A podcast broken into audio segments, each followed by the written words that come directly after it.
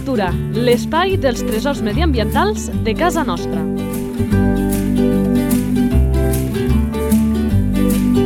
Un espai conduït per Francesc Balanyà.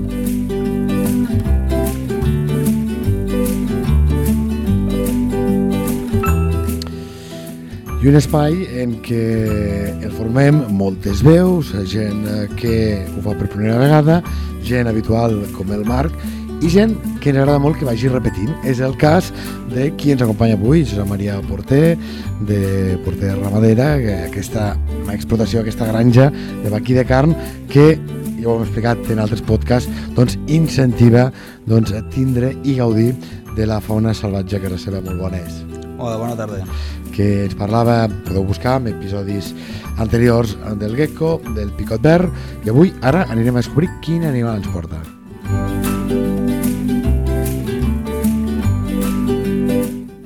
La fitxa tècnica.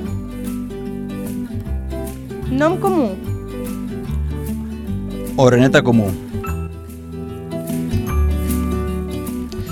I està bé perquè les tenim per sobre dels caps, fan molta fenya, són molt bons animals i segurament no li donem una importància a aquest animal tota la que té i segurament hi ha moltes coses a explicar. Avui ho descobrirem. Però abans, fitxa tècnica, ara amb... Nom científic. Irundu rústica. Esperança de vida. És molt curta, uns 4 anys.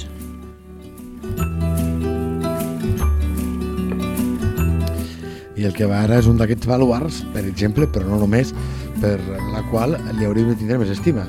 Alimentació. Menja insectes mm, capturats en ple vol, és un caçador nat. Captura mosques, mosquits i patrulla el cel activament.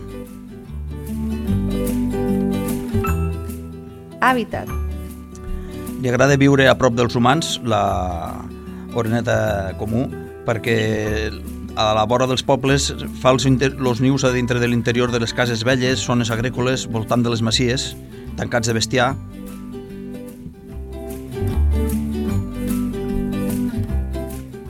Distribució. A, a tota la península ibèrica, en Catalunya i tot arreu està. I que duri, i que duri. Activitat.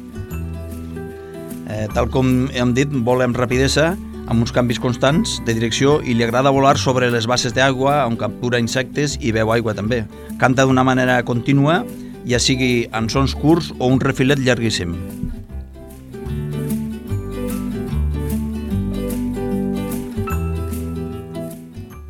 Identificació a la natura. És un ocell que té uns, de, uns 19 a 20 centímetres, pesa de 14 a 18 grams, és molt petit, i té un color eh, al llom negre blavós metal·litzat amb una planxa blanca per una mica groguenca i la cua és en forma de forquilla eh, que les ales dels, dels mascles sobresurten una mica més les plomes externes i es diu que el mascle està ben desenvolupat llavors. Hmm. I és d'aquests animals que jo crec que molta gent confon els falciots, les orenetes cues blanques, l'oreneta comuna, es confon i a tot li diuen oreneta i avall, eh? Sí, sí. Podríem dir que aquesta oreneta, la comuna o vulgar, eh, és la més estilitzada, eh? amb, aquesta, Sí. amb aquesta cua de franc més exagerada. I els colors, que ara Els en parlarem. Doncs com són aquests colors?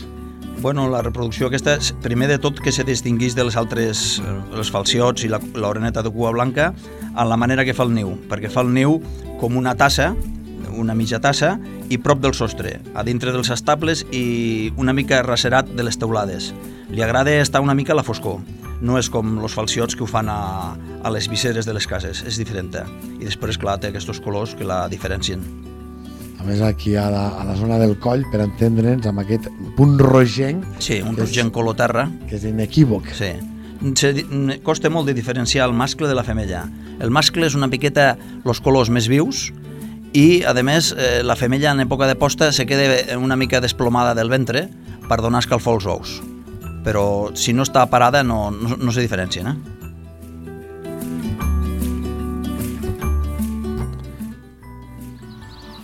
Ep. Me sembla que són les nostres amigues les orenetes comunes.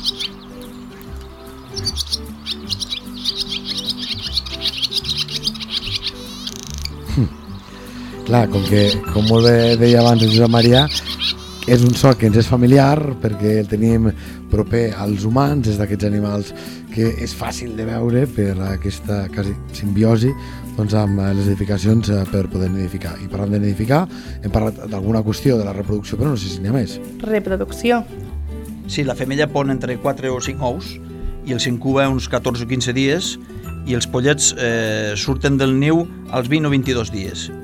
Quan comencen a volar eh, a prop del niu i la mare, hasta que no acaben de volar bé, los va alimentant. El que passa és que el 70% dels animals que, que naixen no arriben a l'any de vida. Com a tants altres, eh? per això els més dèbils normalment eh, tenen diverses eh, eh, descend tenen diversos descendents per poder garantir la supervivència de l'espècie perquè pocs arriben a la fase adulta. Sí, de fet l'oreneta fa dos postes, la primera posta fa 4 o 5 ous i la, la segona ja només n'hi fa 3. Llavors, eh, bueno, això té el seu equilibri i quan viatgen cap a l'Àfrica pues, moltes se perden. Les de la primera posta solen, solen ser més fortes perquè ja estan tenen més dies de vida, però les de la segona posta són animals molt tendres que segur, quasi sempre se queden pel camí i, però sabrem que aquesta estratègia li funciona, no només per aquest ítem, però sí que ajuda a entendre-ho. Salut de l'espècie. Bueno, la salut de l'espècie està, és una espècie vulnerable, està protegida legalment i la destrucció o manipulació dels nius és denunciable i pot comportar hasta multes econòmiques. Imagina't tu que fas 8.000 quilòmetres que arribes de l'Àfrica i t'han tirat la casa a terra. És que és, és, és impensable problemàtiques. Clar, més o menys ho hem parlat, eh? Bàsicament, el problema més greu és uh, això dels nius, que podeu, és que ara no et vull, no et vull esgarrar. Uh, el sabies que parlarem de com fa els nius? No. Doncs vinga, va, que et donaré una dada curiosa. Aquests nius amb aquesta forma que, que deies de casseroleta enganxada que tots ens ve al cap, si us fixeu, semblen com boletes, perquè són boletes de fang, sí, sí. que estan enganxades, no? doncs han de fer 500 viatges, són 500 boletes per conformar aquest, aquest niu. Eh? Sí, sí, és, perquè les, les mostega i les, les fa, fa una massa i llavors les van pegant eh, una a una eh, perquè no quede l'oxigen i queden totes pegades amb una mica de palla, és, és molt laboriós, és molt laboriós. És molt, però que molt laboriosa. I les multes, no me'n recordaré quan eren, però per exemple en la cua blanca, que és un altre tipus d'oreneta, eh, em deien la xifra i era una, era moltíssim. Llavors, eh, què s'ha de fer? Si algú pensa, perquè algú que... Segurament qui escolti aquest espai no estarà pensant que l'oreneta em fa unes caquetes, però si algú us ho diu alguna vegada, doncs tan senzill com ficar doncs, aquella època, que és només una època, doncs ficar un paper de diari a sota i que no voli, i llavors amb, amb no res, diguéssim, doncs s'ha passat aquest tràngol i estem doncs, eh, protegint la, la nostra natura, que doncs, tots ens omplim la boca de que ens l'estimem, però si la tenim tan a prop, i aquí protesta em sembla d'una forma més desmesurada del que, del que tocaria. Pensa que és un animal molt agraït perquè cada primavera ens visita i està tot l'estiu i, i pel matí a les 6 del matí i es, el tens posat a la finestra sentint un cant eh, fantàstic. això, això, això, és un privilegi, això és un privilegi. Això, eh, tu i jo, eh, sobretot tu, que els dos som amants de la natura, però tu, eh, m'imagino que per la teva feina et toca matinar, ho deus agrair més, però la gent que no matina, no sé si ho agraeix tant. Jo no matino tant, però eh, estan des del llit a, agraeixo sentir aquestes coses, eh? I tant.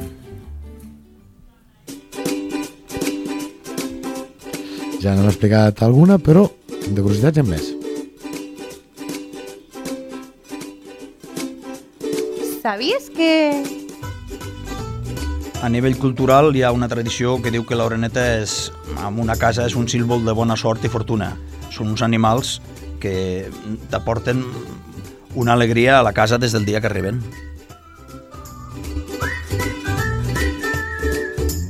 I això és, deixem-ho dir així, una bonica gran excepció perquè en aquest espai especialment que hem vist tants animals criminalitzats, bueno, amb tu mateix, amb el dragonet, mm. amb el tallarrobes, amb el gecko, eh, cadascú sí, sí, li, li diu diferent, és un bon exemple d'aquells animals que han estat criminalitzats, no, el següent, el gripau comú, les serps, les musaranyes i tants altres, eh?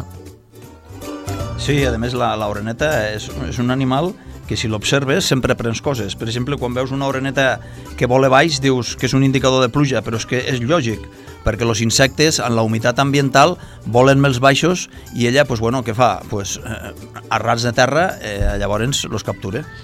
Uh, aquesta me la sabia i dic, no sé si la portava preparada Joan Maria i l'anava a dir jo. De fet, és un dels indicadors, a la gent que ens agrada sí, fer sí. natura, de, de dir eh, preludi de pluja. Compte, no us equivoqueu, perquè un camp que ha estat recent segat, Uh -huh. allà hi ha uns altres tipus d'insectes que per aquesta casuística que els han canviat l'hàbitat als insectes, allà també estan borrant, en aquell cas, les orenetes de forma baixa, però no serviria com a indicatiu. Eh? Un camp que no l'han tocat, que veieu les orenetes baixes, Marca i- pluja. marca pluja. Sí, sí.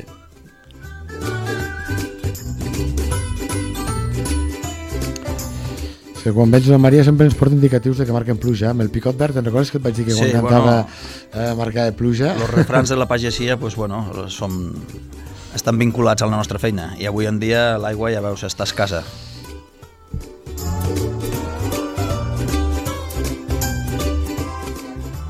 Principi les tenim, no?, les eh, curiositats. Sí, ara natura punta de llengua.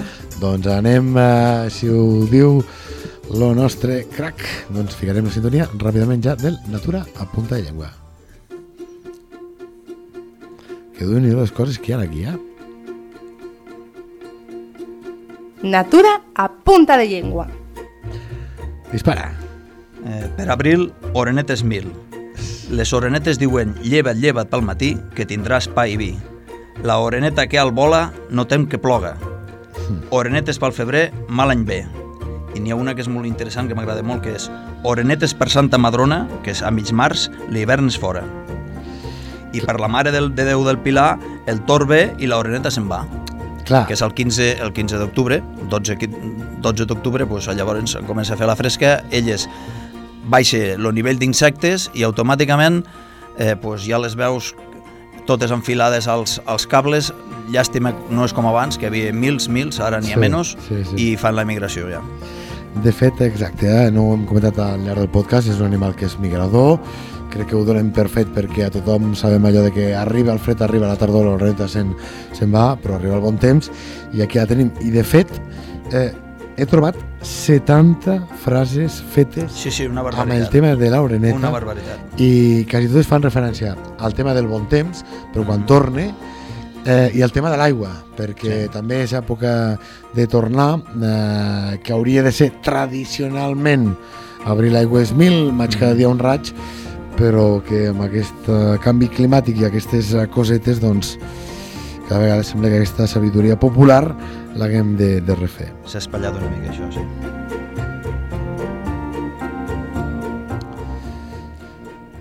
Vaig a llegir-ne alguna més. Sí, Més un bruta, un bou que 100 orenetes. sí. Eh? Aquesta, la dic pensant en aquesta gent que diuen això de les, eh, dels nius a casa seva. I allò que dèiem, que és un animal que històricament s'ha estimat, eh, diu una, les orenetes porten sort i qui les empaita és bord. Sí, senyor.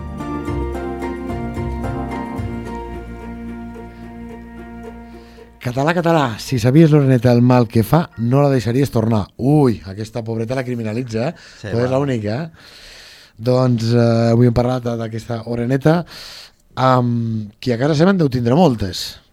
O cada vegada menys. Al, al magatzem de casa sí que en tinc, però a la granja he ficat nius artificials i no acaben de, de ficar-se-hi.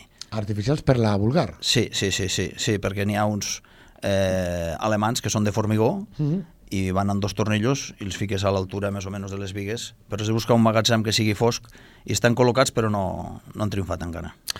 També recordem, no és aquesta oreneta, és la oreneta Cuba Blanca, que hi ha el projecte Orenetes, eh, crec que si te'n vas a orenetes.cat, uh Mhm. -huh. un hi pot participar, que és aquesta crida que fa l'ICO, l'Institut Català d'Ornitologia, de fer censos als nius d'oreneta Cua Blanca, que ens deia el seu responsable de polítiques de divulgació o de, o de ciència ciutadana, que a la capital del Segrià, ell deia a la Sau Vella, hi ha la colònia més gran de Catalunya d'oreneta Cua Blanca. eh? Sí, sí, és, és una altra, però també interessant perquè parlant d'orenetes són d'aquestes qüestions que jo vull fer un crit allò perquè la gent s'hi sumi que tenen molta més importància del que un s'imagina perquè tu quan vas i fas el recompte i al cap d'un any, que això ho fas en una tarda, que si ho fas amb canalla s'ho passen molt bé, que si ho fas amb el teu grup escolta també estàs incentivant doncs, a que aixequin el cap els nostres futurs ciutadans i s'enamorin d'animals com els ocells, clar, són dades que són científiques, que ajuden a conformar un mapa de com evoluciona aquesta espècie i el més important, que llavors la gent professional com l'ICO fan l'estudi de les dades i poden anar als nostres representants polítics i dir, ep, aquí tenim un problema, ep, aquí cal incidir, ep, aquí cal fer una campanya de conscienciació, etc etc. Per tant, eh, a mi aquestes crides a lo que s'anomena ciència ciutadana, és a dir, a donar un cop de mà, doncs eh, sempre penso que no, Josep Maria, que són interessants. Sí, sí, la, l'oreneta pensa que és un animal que quan torna, l'oreneta blanca aquesta que dius a, a la seu, eh, és molt fàcil de distingir de l'oreneta comú perquè fan els nius tancats i només amb un foradet. Sí, sí. L'oreneta comú, pues, ja t'he dit, fica els magatzems, és més fàcil d'observar, és més fàcil d'observar i fer fotografies i, i apreciar-la més, però els vols són acrobàtics igual, les dos.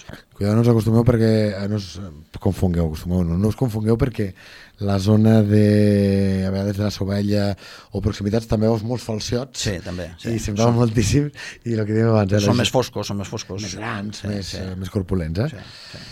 Doncs, eh, com sempre, eh, Josep Maria, moltes gràcies eh, per aquesta estoneta, per aquest treball, per aquest compartir. La passió és el que volem en aquest eh, podcast de la llei de natura, que aquests tresors mediambientals de casa nostra ens expliqui gent que té aquesta vinculació amb aquest entorn. I sobretot, i el Josep Maria cada vegada que ve ho dic, amb un sector de la ramaderia que alguns estan, penso jo, que capficats amb voler dir que estan confrontats amb la natura i els que estem als dos llocs sabem que hi ha molts més Josep Maries que, que no pas gent que hi està confrontada eh? per tant, i ens agrada també que segueixis demostrant que els ramaders us estimeu aquest entorn natural moltes gràcies i fins la propera A tu, Francesc, gràcies.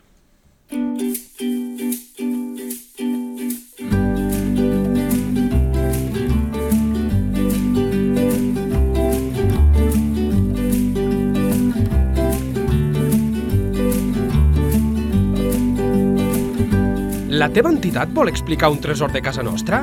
Un animal, una planta o un indret? Si és així, envia un correu a lleida24 arroba lleida24.cat. Lleida Natura, l'espai dels tresors mediambientals de casa nostra. Un espai conduït per Francesc Balanyà.